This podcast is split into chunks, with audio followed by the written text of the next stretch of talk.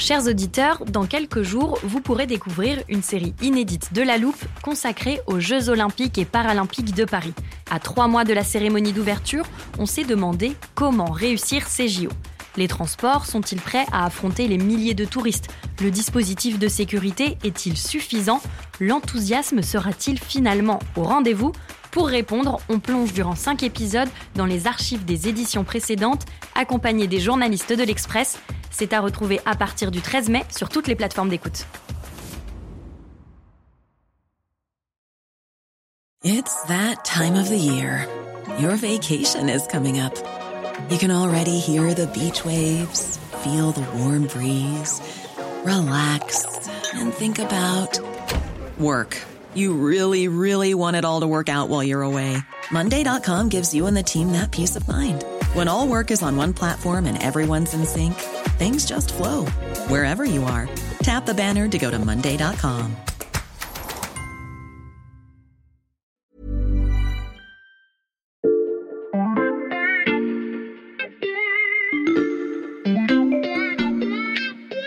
Salut, c'est Xavier Yvon. Nous sommes le jeudi 15 décembre 2022. Bienvenue dans La Loupe, le podcast quotidien de l'Express.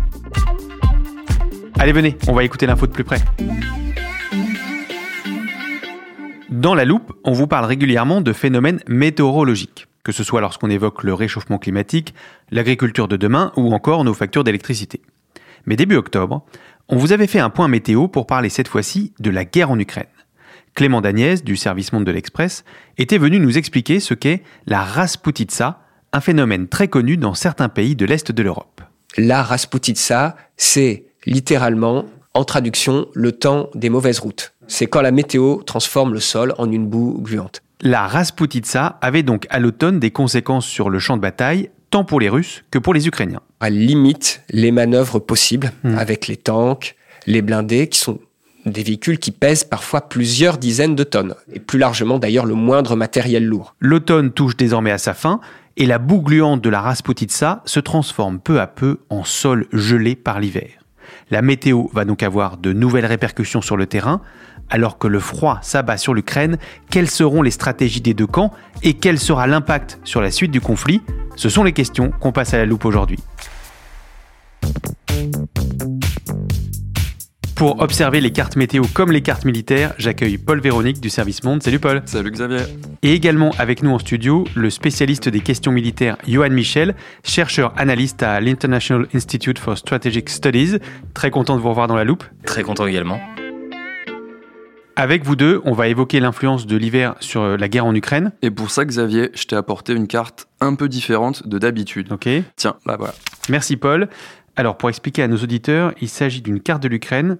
Elle est sombre, presque toute noire, et on voit plein de petits points lumineux. On voit aussi quelques grandes villes et les pays frontaliers. Euh, elle représente quoi exactement cette carte, Paul? C'est une image satellite. Mmh. On peut y voir les lumières, les éclairages de nuit en Ukraine. Mmh. En fait, elle date de septembre 2021.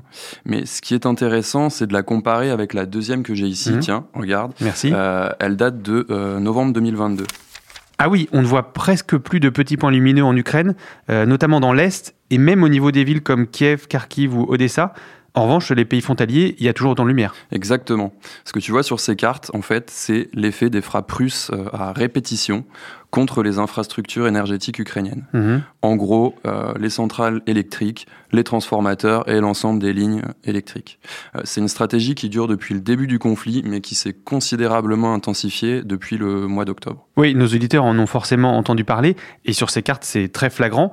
Euh, pourquoi l'armée russe a-t-elle décidé d'intensifier ses frappes, Paul? Alors il y a plusieurs raisons. D'abord, on peut clairement parler d'une politique de la terreur. Mmh. Euh, le but, c'est de briser le moral des Ukrainiens, c'est faire plier le pays en le faisant geler. Mmh. Euh, actuellement, on sait qu'il y a environ 40% du réseau euh, électrique qui est hors d'usage euh, à la suite de ces bombardements sans compter que des dizaines de travailleurs de l'énergie ont été tués euh, ou blessés d'après l'opérateur ukrainien de l'énergie. Mmh. En bref, le résultat est simple, des millions d'Ukrainiens se retrouvent privés de courant. Donc les Russes ciblent les civils avec ces frappes, est-ce qu'elles ont aussi des conséquences pour les militaires, Johan Michel? Bien entendu, en fait, de manière directe et indirecte. Euh, ça permet en fait de détourner les capacités de défense de l'armée ukrainienne vers la protection des populations plutôt que la protection des troupes et du front. concrètement, l'effet que ça a, c'est de déplacer les batteries de défense antiaérienne. Hmm. Et indirectement, en fait, l'utilisation du carburant pour alimenter les groupes électrogènes va simplement réduire la proportion de carburant disponible pour les troupes euh, sur le front. Et cette stratégie russe, elle peut être efficace? Alors, d'une certaine manière, elle l'est. Dans le fait de déplacer justement cette défense antiaérienne, ça, ça fonctionne. Hmm. Euh, le reste, il semble en fait assez peu probable que le, ciblage des infrastructures énergétiques euh, bouleverse complètement la donne en faveur des, Russes. Alors historiquement, on sait euh, que ce type de campagne n'a jamais vraiment fonctionné. Ça existe depuis euh, l'existence de l'arme aérienne, hein. mmh. mais ça rappelle par exemple l'utilisation des armes V1 et V2 par l'Allemagne nazie contre les cités britanniques ou autres lors de la Seconde Guerre mondiale. En dehors de satisfaire le besoin de vengeance du régime nazi et de montrer à l'opinion publique allemande que Berlin ne se contentait pas de subir les événements, cela n'a pas changé grand-chose à part renforcer la détermination de combattre. Même chose d'ailleurs dans l'autre sens, euh, lorsque les Britanniques et les Américains bombardaient les villes allemandes, ça n'a pas malheureusement euh, raccourci euh, la guerre. Hmm. Et de toute façon, voilà, les Ukrainiens continueront parce qu'ils sont tout aussi soviétiques que les Russes et donc ils ont déjà connu ça d'une certaine manière. Ces frappes pourraient éventuellement démoraliser les civils si elles s'accompagnaient de défaites militaires ukrainiennes euh, sur le terrain. Parce que d'une certaine manière, ils auraient l'impression que tout est perdu. Mais pour le moment, on voit que ce n'est pas du tout le cas. Donc frapper bêtement des civils pour frapper des civils, ça ne suffira pas. Et que font les Ukrainiens pour répondre à ces attaques? Bah, Par exemple, une des manières, c'est d'abord donc déjà d'organiser la défense aérienne hmm. pour se défendre. La deuxième, ça peut être de mener des opérations commando derrière les lignes euh, russes. Par exemple, l'attaque euh, donc de, de, drones missilisés montre que les Ukrainiens ont également des capacités limitées de frappe dans la profondeur. Et l'Ukraine peut s'en servir, soit euh, contre des infrastructures logistiques, mais également ici, directement contre une base aérienne qui préparait des frappes. Donc c'est une manière d'attaque préventive contre euh, la force aérienne russe. On peut aussi souligner que les Ukrainiens ne sont pas seuls face à la multiplication de ces frappes. Euh, les Occidentaux ont annoncé le renforcement de leur soutien logistique. Euh, L'Allemagne, par exemple, va fournir plus de 350 générateurs à Kiev. En parallèle, l'UE veut en livrer 500 supplémentaires. Mmh. Euh, le chef de la diplomatie américaine, Anthony Blinken, a lui promis euh, une aide financière de 53 millions de dollars pour l'achat de nouveaux générateurs. Mmh. Euh, au total, Washington a budgété 1,1 milliard de dollars pour l'énergie en Ukraine et en Moldavie, qui est un pays qui est également touché par des problèmes énergétiques euh, liés à la guerre en Ukraine. Une stratégie russe qui n'atteint donc pas ses objectifs pour le moment, on l'a bien compris. Alors, il faut dire, Xavier, que les Russes ne peuvent pas vraiment faire grand-chose d'autre que d'attaquer ces infrastructures énergétiques. On va t'expliquer.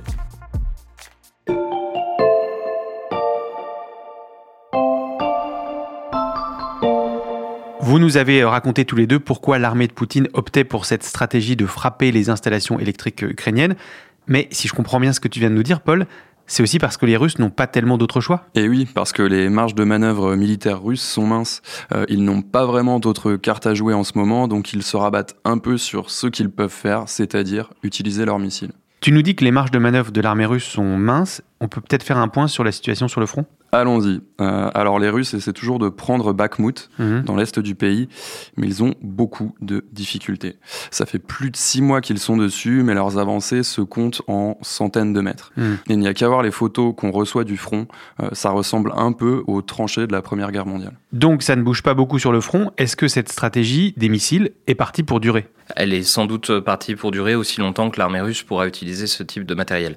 Mhm. L'un des effets euh, négatifs pour l'armée russe, c'est que les missiles de précision qu'elle utilise ne sont pas disponibles, une fois qu'ils ont été utilisés contre des infrastructures civiles, pour frapper des objectifs plus directement militaires. Dans les deux cas, le problème, c'est que le stock de ces armes se réduit. Et la question qui reste ouverte, c'est de savoir quelle est la production côté euh, industrie russe. Et est-ce qu'il est possible d'estimer le stock de munitions qui reste à l'armée russe? En tout cas, pour l'instant, on n'a pas de méthodologie solide qui nous permette de faire une estimation solide euh, de la production de missiles avant la guerre. Et vu qu'on ne le savait pas avant la guerre, on a encore moins d'informations aujourd'hui avec la mobilisation, avec les problèmes d'accès aux ressources, qui sont un problème pas qu'en Russie, hein, du fait de l'augmentation des prix euh, au niveau international. Enfin voilà, il y a plein de facteurs qui sont rajoutés, ce qui fait qu'en fait aujourd'hui, on, ne sait pas. Par contre, on peut mhm. observer, et on peut observer un ralentissement de la fréquence d'utilisation de certaines armes. Et ça, ça nous permet de savoir qu'il y a probablement un problème dans les stocks. Cette petite musique disant euh, que euh, les stocks vont s'épuiser demain, on hmm. l'entend depuis allez, mi-mars. Et accessoirement, on l'entendait également pour les Ukrainiens, pour certains types d'armements. Cette petite musique de l'épuisement des missiles, elle est alimentée par quelques chiffres. Hmm. Mi-novembre, le ministre ukrainien de la Défense a par exemple estimé que la Russie avait utilisé 87% de ces missiles de haute précision Iskander et 63% de ces calibers. Donc à ce rythme-là, si ces chiffres sont exacts, il faut quand même mhm. le préciser, les Russes finiront euh, par manquer de missiles. Sauf si, bien sûr, entre-temps, ils reçoivent l'aide d'autres pays. Mais attends, je vais te donner un autre exemple qui illustre bien cet épuisement progressif du stock de missiles russes. Mhm. Dans une note, le renseignement britannique a indiqué que l'armée russe en était probablement réduite à retirer les ogives nucléaires de ces missiles de croisière nucléaires vieillissants, hmm. afin de les utiliser pour des frappes conventionnelles, c'est-à-dire ici non nucléaires. Si je résume, c'est une stratégie peu efficace pour faire plier les Ukrainiens, qui risquent d'épuiser le stock de missiles russes, et pourtant Moscou s'obstine. Bah, de toute façon, les Russes ont besoin de gagner du temps en augmentant la pression sur les Ukrainiens. On ne sait jamais, sur un malentendu, hmm. ça pourrait marcher. L'armée ukrainienne est sur un momentum plutôt positif depuis globalement fin août. Et euh, ça s'est bien renforcé en, octobre. Donc, les Russes ont besoin de temps pour mobiliser leurs forces, euh, pour les entraîner, pour les équiper. Et ils ont également besoin d'apprendre euh, des combats et ça, ça nécessite du temps en fait, pour apprendre les leçons prises sur le front et les transmettre aux nouveaux, et parfois d'ailleurs aux unités qui étaient engagées. Donc il hmm. faut qu'ils apprennent des nouvelles techniques pour arriver à, renverser la vapeur. Et pour ça, le temps euh, est important. Par contre, les frappes sur les infrastructures civiles, elles ont un impact euh, limité sur ce temps-là. Ce qui est important, c'est de faire en sorte que l'armée ukrainienne ait de plus en plus de mal à se renforcer, et notamment en limitant euh, les livraisons d'armes en sa faveur. Les Russes cherchent donc à gagner du temps, alors que l'arrivée de l'hiver et la chute des températures pourraient rendre leur situation encore plus difficile.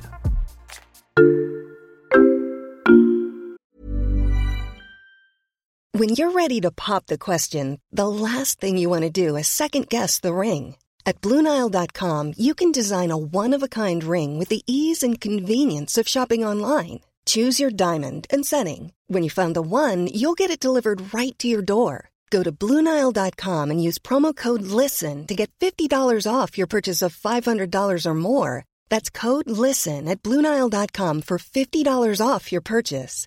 Bluenile.com code LISTEN.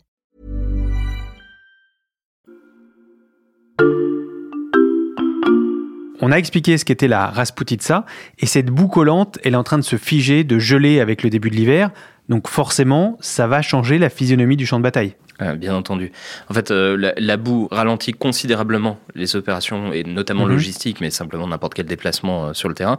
À l'inverse, quand il fait moins 10 degrés, soudainement, ça devient pratiquement plus facile en fait de se déplacer, en particulier avec des véhicules. Les sols gèlent, donc ça peut permettre de reprendre des opérations offensives. Mhm. Avec le gel, certains endroits vont également devenir plus exploitable pour des offensives de blindés. Hmm. Par contre, euh, les grandes rivières resteront infranchissables des deux côtés. Hein. Je pense au Dniepr, bien entendu, mais voilà, certains cours d'eau vont devenir gelés, ce qui permettra à certains de passer soit à pied, hmm. soit en véhicule euh, dans, certains cas. C'est plus facile de se déplacer quand il fait moins 10 degrés, d'accord, mais le froid extrême, ça a aussi des inconvénients. Bien entendu, la première chose, c'est la fatigue des corps. Hmm. Quand la température descend en dessous de moins 15, moins 20, on a euh, concrètement des risques de mort si on n'est pas hmm. correctement couvert et qu'on ne mange pas correctement. Ce qui est un problème au niveau individuel devient un problème énorme lorsque vous devez équiper toute une armée, surtout plusieurs centaines de milliers d'hommes. C'est un problème d'équiper une famille euh, en équipement d'hiver. 250 000 hommes, c'est euh, une autre échelle votre voiture euh, en montagne euh, à moins 10 degrés, euh, si vous n'avez pas adapté votre véhicule, votre véhicule ne démarrera plus. Et eh ben, mm. c'est pareil pour certains véhicules militaires. À partir d'un certain stade, ça gèle. On a besoin du coup de consommer du carburant, là encore, pour simplement permettre au véhicule de continuer à tourner mm. et de pas geler. Donc, ceux qui ont investi et qui ont acheté des pneus neige et des chaînes, dans certains cas, ça sera des chenilles, ils seront avantagés sur les autres, bien entendu, parce qu'ils seront équipés. Ceux hmm. qui sont mal équipés, qui n'ont pas de vêtements chauds, qui ne mangent pas correctement, eux par contre, euh, l'hiver va être beaucoup plus rude pour eux. L'hiver entraîne donc des difficultés pour les hommes et pour les équipements. Est-ce qu'il y en a d'autres? Bah, En fait, il y a, d'autres effets. L'hiver, par exemple, on n'a tout simplement plus le couvert végétal. Mhm. Tous les feuillus euh, ont disparu. Ce qui fait que quand vous avez pris l'habitude de camoufler certaines de vos lignes de front sous des feuilles, Bon, en hiver, ça marche moins bien. Mhm. Euh, donc, il faut, il faut adapter le camouflage. Il faut du camouflage blanc plutôt que du camouflage vert.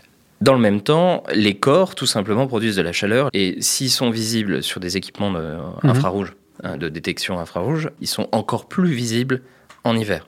Et l'autre influence, et qu'il ne faut pas oublier, c'est la météo. La météo est toujours plus exécrable hmm. en hiver qu'en été. Les petits drones qui ont euh, toute cette euh, myriade de, drones qui ont un impact direct sur le champ de bataille d'aujourd'hui et en particulier dans cette guerre, quand il fait moche, ils peuvent pas voler. Hmm.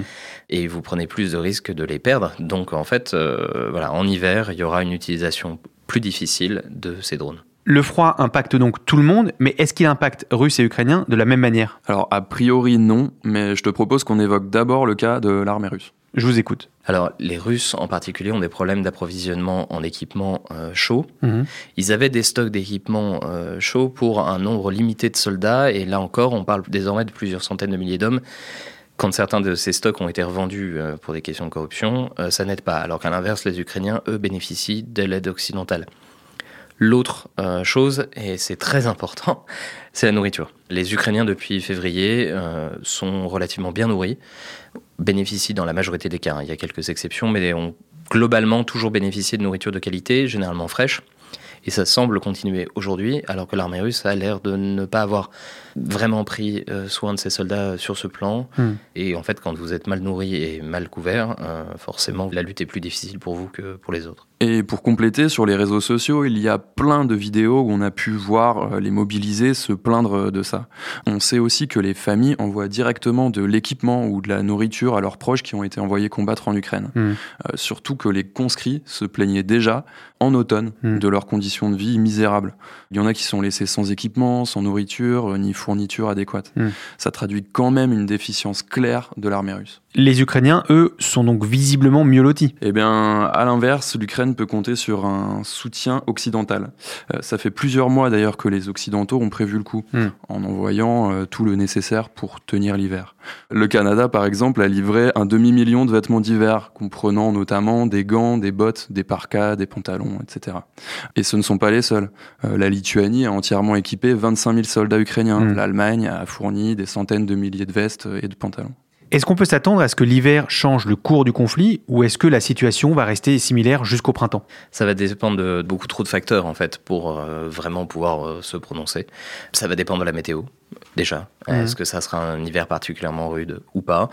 Est-ce que euh, les Russes vont arriver à entraîner leurs forces plus rapidement qu'on l'imagine ou pas? De toute façon, l'hiver va être là malheureusement la guerre aussi. Depuis que euh, on a tendance à ne, plus reposer uniquement sur les chevaux qui, eux, ont tendance à s'arrêter quand il fait moins 15, en fait, on fait la guerre. Et euh, dans cette région en particulier, et en particulier pendant la Seconde Guerre mondiale, on a fait la guerre. Euh, et on s'est jamais arrêté en hiver.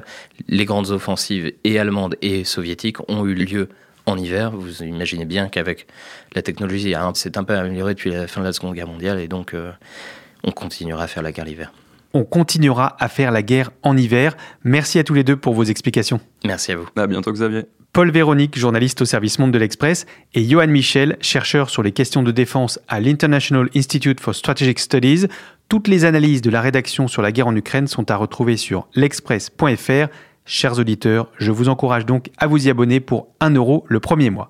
Et pour ne rater aucun des derniers épisodes de l'année, ainsi que ceux à venir en 2023, pensez à suivre La Loupe sur votre plateforme d'écoute, par exemple Castbox, Apple Podcast ou Spotify. C'est là que vous pouvez nous laisser des étoiles, si ça vous plaît, et des commentaires. Cet épisode a été écrit par Charlotte Barris, monté par Mathias Pengili et réalisé par Jules Cro. Retrouvez-nous demain pour passer un nouveau sujet à la loupe.